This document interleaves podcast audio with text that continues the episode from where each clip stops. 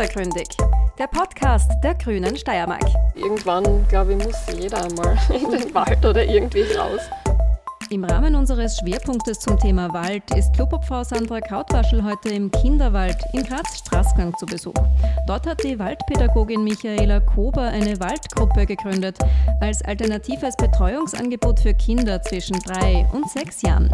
Zu jeder Jahreszeit und bei fast jedem Wetter im Wald sein, das bringt für die Entwicklung der Kinder ganz viel Positives. Der Wald hat ganz, ganz, ganz große gute Wirkungen. Das spürt man bei den Kindern, das merken sie auch selber.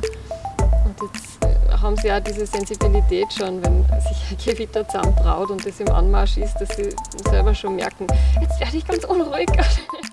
Das Gespräch zwischen Michaela Kober und der grünen Clubobfrau Sandra Krautwaschel dreht sich unter anderem darum, wie so ein typischer Tag im Kinderwald aussieht, wie sehr und warum sich die Kinder speziell über Regen freuen und wie sich die gesetzlichen Bestimmungen ändern müssten, um einen richtigen Waldkindergarten auch in der Steiermark zu ermöglichen.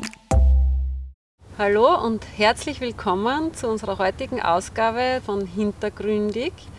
Ich bin heute passend zu unserem Waldschwerpunkt an einem ganz speziellen Ort hier in Straßgang im Kinderwald mit der Gründerin und Leiterin des Kinderwaldprojekts äh, Michaela Kova. Herzlich willkommen und danke, dass du für uns Zeit hast. Ja, hallo, schön, dass ihr da seid. es ist wirklich sehr angenehm hier am, am Morgen in diesem wunderbaren Wald. Und ich freue mich besonders, dass wir heute Zeit haben, über dieses tolle Projekt zu sprechen, weil es ja auch extrem gut zu unserem derzeitigen Waldschwerpunkt passt. Als erstes würde mich besonders interessieren, dass du uns einmal ähm, einen kurzen Überblick gibst, was der Kinderwald eigentlich ist, was ihr macht, was da passiert. Der Kinderwald, in dem Wort steckt eigentlich schon alles drinnen, Kinder und Wald. Also es ist eine Waldgruppe von maximal 15 Kindern und die sind im Alter zwischen drei und sechs Jahren, also vor der Schule. Und die können in den Kinderwald kommen und die betreuen wir. Also wir sind kein Kindergarten, sondern eine flexible Gruppe. Das heißt, wir haben unser Angebot von Montag bis Freitag zwischen 8.30 Uhr und 13.30 Uhr und die Eltern nutzen dieses Angebot nach Bedarf. Kannst du uns vielleicht ein bisschen beschreiben, wie so ein typischer Tag im Kinderwald ausschaut, was ihr da so macht mit den Kindern? Gerne. Ja, wir treffen uns hier an diesem Platz. Jedes Kind sucht sich einen Sitzplatz im Sitzkreis auf einem Baumstumpf und dann beginnt der Tag mit unserem Begrüßungslied. Wir begrüßen die Tiere, wir begrüßen die Pflanzen, wir begrüßen den Wald und natürlich auch die Menschen und die Kinder. Und dann haben wir den Morgenkreis und der ist sehr vielfältig, da hat alles Platz. Also da singen wir, da tanzen wir, da lernen wir über den Wald, was gerade irgendwie Thema ist oder was uns Erwachsene jetzt auch interessiert. Da ist einfach Platz und Raum für alles. Und danach sind die Kinder eh schon wieder ganz hungrig und müssen jausen. Und dann gestärkt geht es in die Freispielzeit und in dieser Zeit gibt es verschiedene Angebote. Also es gibt eine Werkbank, da können die Kinder mit Werkzeug arbeiten. Da gibt es Hämmer und Sägen, Nägel und Handbohrer und Schleifmäuse zur Holzbearbeitung. Und es gibt einen Mal Bastelplatz. Da ändert sich auch das Angebot, je nachdem, was mhm. wir gerade machen wollen mit den Kindern. Und es gibt Hämmer, die stehen bereit. Die sind meistens irgendwo im Wald unterwegs, zum Löcher graben bis zum Mittelpunkt der Erde. Und natürlich gibt es eine Gatschküche, also Töpfe und Pfannen und Siebe und cool. Schaufeln. Und das, es gibt ein paar Bücher und Hängematten zum Ausrasten und das ist also schon, also es ist sehr minimalistisch, weil der Wald ja eh im Grunde von sich aus ganz viel schon hergibt. Die meisten Kinder spielen mit Hammer und Schaufel und ein paar Seilen, die gibt es an und mehr braucht es nicht und die sind unterwegs und haben ihren Spaß. Das klingt genau. sehr spannend auf jeden Fall. Genau. Ähm, ja, zum Mittag gibt es dann noch ein gemeinsames Essen. Okay, kocht ihr dann hier oder, oder Nein, also Jause? Die, die Kinder mhm. haben selbst von zu Hause so ein Warmhalteboxen, ein warmes Essen mit oder mhm. auch eine kalte Jause. Und nach dem Mittagessen gibt es ein, ein, relativ langes Geschichtenangebot. Das können die Kinder freiwillig nutzen oder auch nicht. Also mhm. das dauert manchmal ganz lang, manchmal interessiert es überhaupt nicht. Das ist ganz unterschiedlich und da merkt man dann auch nach dem Essen, jetzt ist ein bisschen Zeit für Ruhe und mhm. dann machen wir dann so, so ruhige Dinge eher. Aber die meisten Kinder sind dann eh schon wieder, müssen bei ihren Projekten weiterarbeiten und haben eh keine Zeit.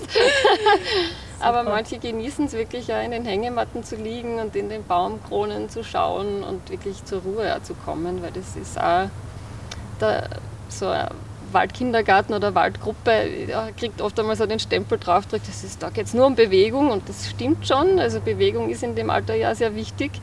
Aber das ist nicht nur das. Also der Wald wirkt ja ganz vielfältig und kann uns auch sehr gut zur Ruhe bringen. Und das mhm. ist auch wichtig, dass die Kinder das auch dürfen und nicht nur die ganze Zeit den Hügel rauf und runter rasen.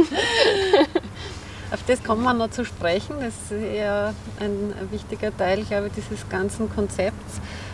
Vorher würde mich noch was interessieren, was viele Leute, glaube ich, immer wieder interessiert, wenn sie sich das so vorstellen. Kinder, die sozusagen nur im Wald sein können. Ja. Äh, wie schaut es bei euch aus, wenn, wenn halt wirklich einmal schlechtes Wetter ist, wenn es ziemlich viel regnet oder sehr kalt ist? Wie, wie läuft dann dieser Wald? Alltag ab? Das ist eine Frage, die kriege ich sehr häufig gestellt. Also so Regentage sind etwas sehr, sehr Magisches und Schönes, weil zum einen sind wir da wirklich allein im Wald. Das sind ganz, ganz wenige Spaziergänger und Hundebesitzer, die sich dann rauswagen. Da haben wir den Wald für uns. Es ist die beste Luft, die es gibt. Also so an einem mhm. Regentag, da müssen wir mal so ganz tief durchatmen und da spüren auch die Kinder, wie, wie fein die Luft ist und wie gut das tut. Und wenn es nur ein bisschen regnet, dann hören wir meistens von den Kindern so, warum regnet es nur so ein bisschen? Weil wenn es richtig viel regnet, dann haben wir da so Hügel, wo man dann wunderbar Gatsch rutschen kann. also da, da, kommen dann die Kinder so zurück zum Parkplatz und die Eltern machen zuerst einmal, ah, was lustig. und die Kinder sind natürlich, haben einen riesen Spaß gehabt und sind dann richtige Gatschzwerge. Und wenn es richtig viel regnet, dann bei den Buchen zum Beispiel mit der glatten Rinde, da sammeln sich dann richtige Bäche, die man dann in Bechern und so sammeln kann. Und das können die Kinder wirklich stundenlang machen. Also mhm. Regentage sind wunderbar. Mhm.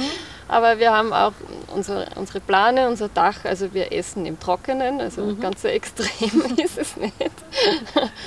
Aber wir haben eigentlich noch nie einen Regen erlebt, der jetzt so stark war, dass wir uns gedacht haben, das ist nicht zum Aushalten im Wald, mhm. weil es ist ein, ein, gutes Dach und es gibt Plätze, mhm. die werden nie nass am Boden. Da muss schon wirklich ordentlich gießen. Mhm. Aber ansonsten ist es ganz, ganz was Schönes, wenn es regnet.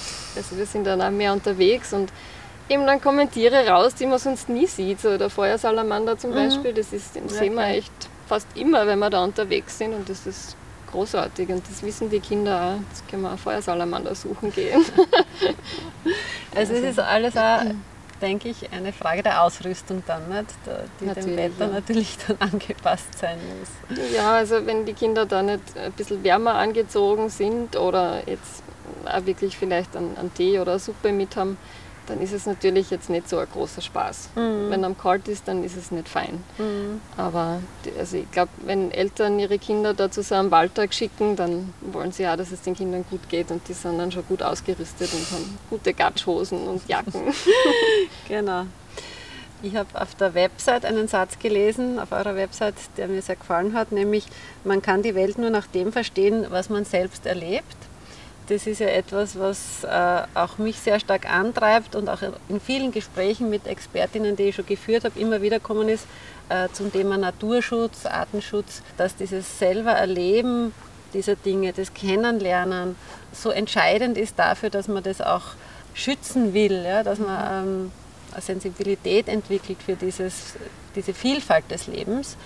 Und äh, vielleicht kannst du uns darüber ein bisschen was erzählen, wie ihr das den Kindern näher bringt, äh, welche Konzepte ihr da habt oder wie ihr mit dieser Vielfalt der Natur umgeht und, und den Kindern auch näher bringt, äh, wie wertvoll das ist und wie achtsam damit umgegangen werden muss.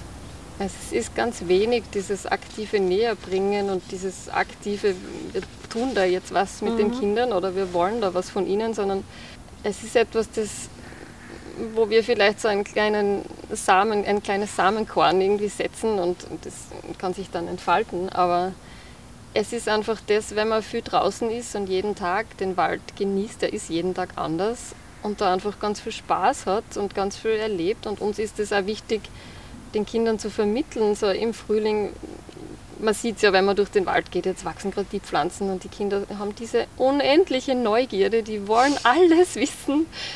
Und da dürfen wir auch total viel lernen, weil die alle Pflanzen und alle Tiere zu kennen und äh, darüber Bescheid zu wissen, das geht nicht, aber wir dürfen da aufgrund der kindlichen Neugierde selber sehr viel lernen. Mhm. Und dann ist diese Pflanze gerade wichtig und dann dürfen wir über die lernen und dann ist das irgendwie was Schönes und das ist bei den Kindern geht da was auf.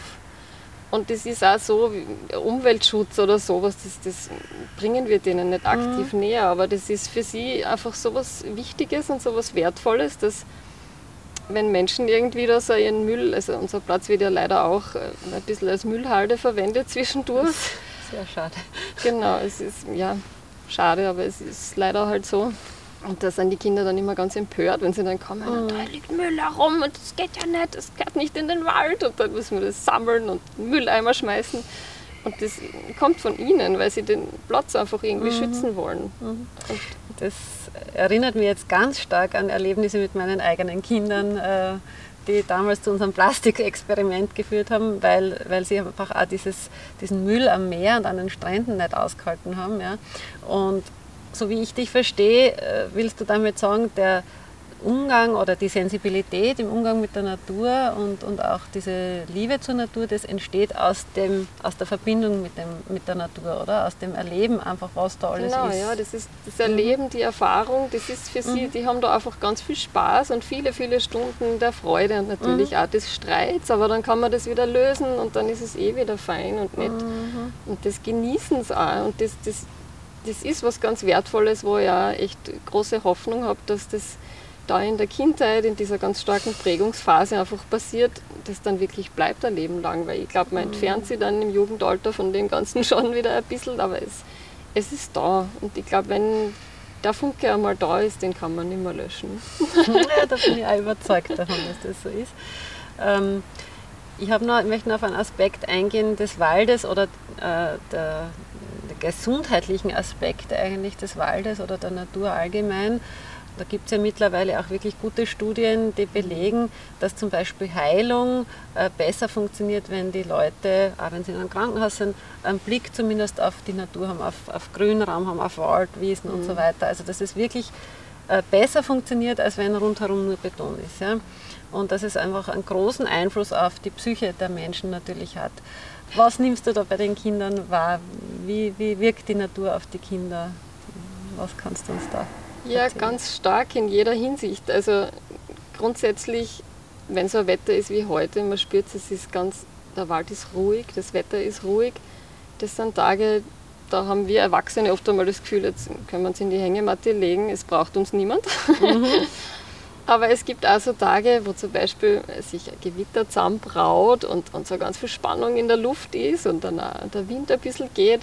Da ist ganz viel Unruhe und die, die Kinder spüren das so eins zu eins. Mhm. Das ist ganz unmittelbar. Mhm. Und ich merke es bei mir selbst auch. Und der Wald hat so eine ausgleichende Wirkung. Das ist also aus eigener Erfahrung jetzt, wenn ich irgendwie müde bin, dann wirkt der Wald belebend und man kriegt irgendwie neue Energie und wenn man irgendwie gestresst ist, dann kann der Wald dann echt wieder irgendwie zur Ruhe bringen. Und das ist natürlich, wenn man mit Kindern im Wald ist, nimmt das ganz viel von dieser Konfliktenergie schon von vornherein irgendwie weg. Also ich will nicht sagen, es gibt bei uns keine Konflikte, weil das gehört dazu und das wird es immer geben, wenn Menschen aufeinandertreffen. Aber das ist ja nichts Schlechtes, das hat ja ganz viel Wert. Aber der Wald hat ganz, ganz, ganz große gute Wirkungen. Das spürt man bei den Kindern, das merken sie auch selber.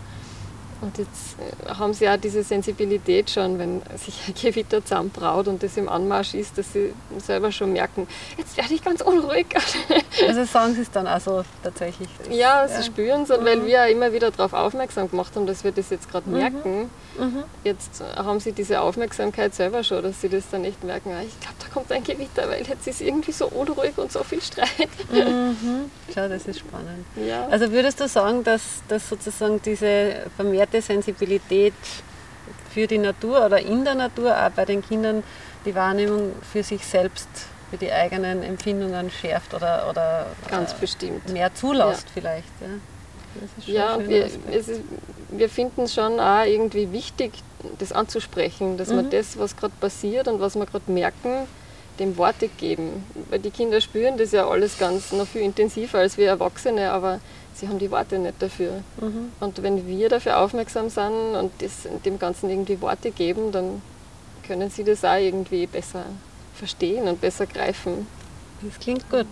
Das könnte der ganzen Gesellschaft auch gut tun. Absolut. Ja. Äh, es ist ja so, dass ähm, Waldkindergärten schon auch in Österreich jetzt in ein gewisser Teil der elementaren Bildungslandschaft sind. Äh, der Verein Waldpädagogik in Österreich sagt, es gibt ca. 30 äh, Waldkindergartengruppen in Österreich.